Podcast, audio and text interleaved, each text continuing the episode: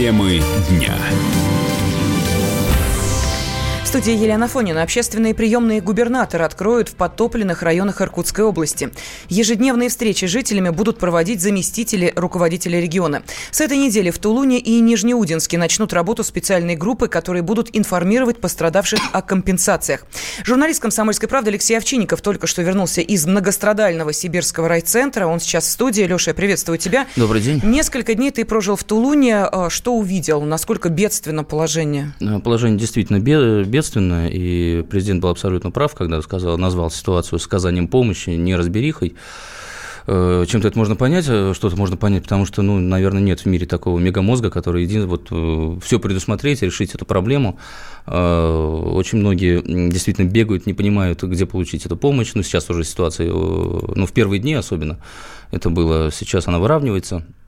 Э, очень много ошибок, естественно, есть, очень много случаев, когда, которые не предусматривают э, ни постановления, ни указы. Например, там вот э, четко, да, вы прописаны, вы должны были быть прописаны в этом доме, дом смыло, вот вам сертификат 18 квадратов метров э, из расчета 45 тысяч рублей, ну, 810 тысяч где-то получается. Uh-huh. Но бывает так, что вот мужик купил дом, да, или построил, а зарегистрирован в другом месте, да, вот что ему делать? Все знают, что это дом его, а ему ничего не положено, то есть печалька такая.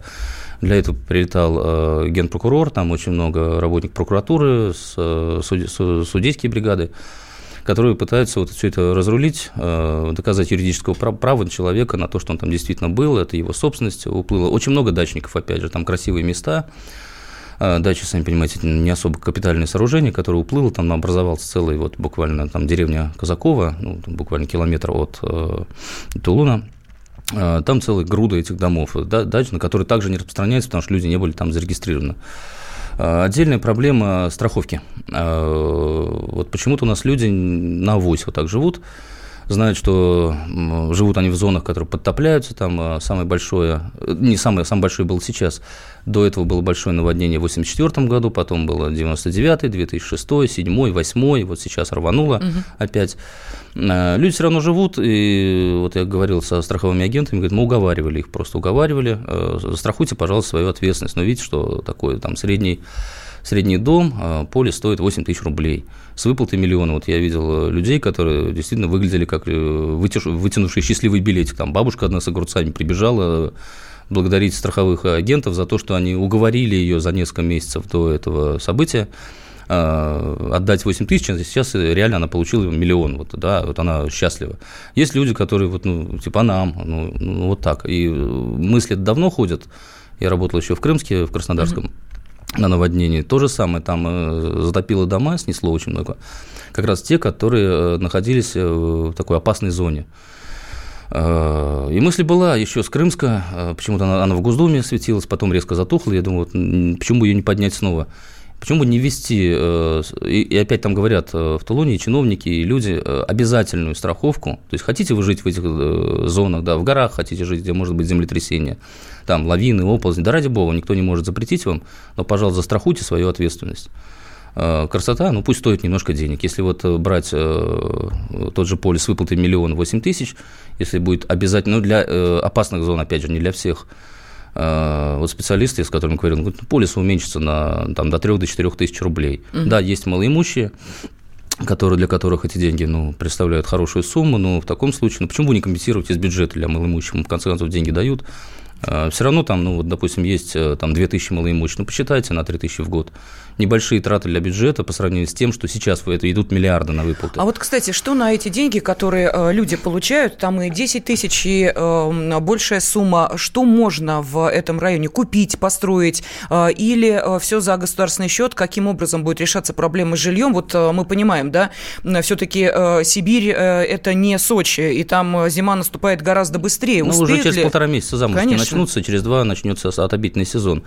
Э, вот смотрите, э, там несколько видов выплат, угу. 10 тысяч – это единовременные, ну, люди остались без штанов некоторые, хотя бы вот это приобрести, да, 100 э, тысяч в связи с потерей, с утратой жилья, и потом вот эти 18 сертификат на 18 квадратных метров, ну, где-то на одного человека 810 тысяч получается там.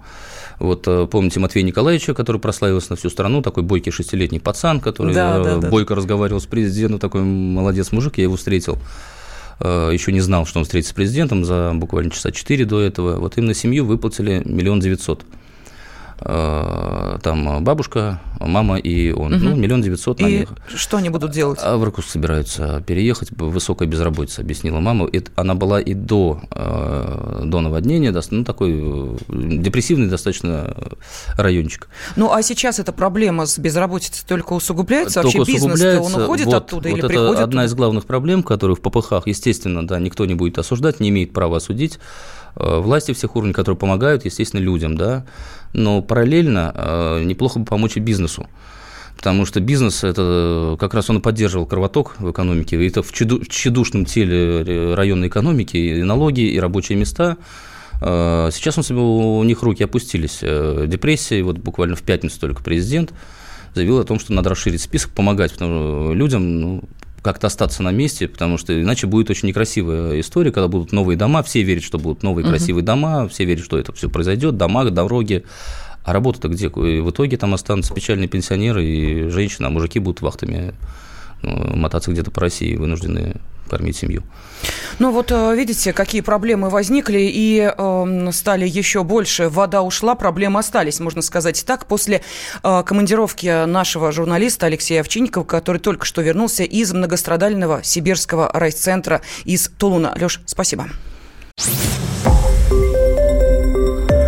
Радио «Комсомольская правда». Более сотни городов вещания – и многомиллионная аудитория.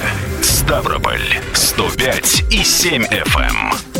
Севастополь 107 и 7 FM. Эм. Калининград 107 и 2 FM. Эм. Москва 97 и 2 FM. Слушаем всей страной.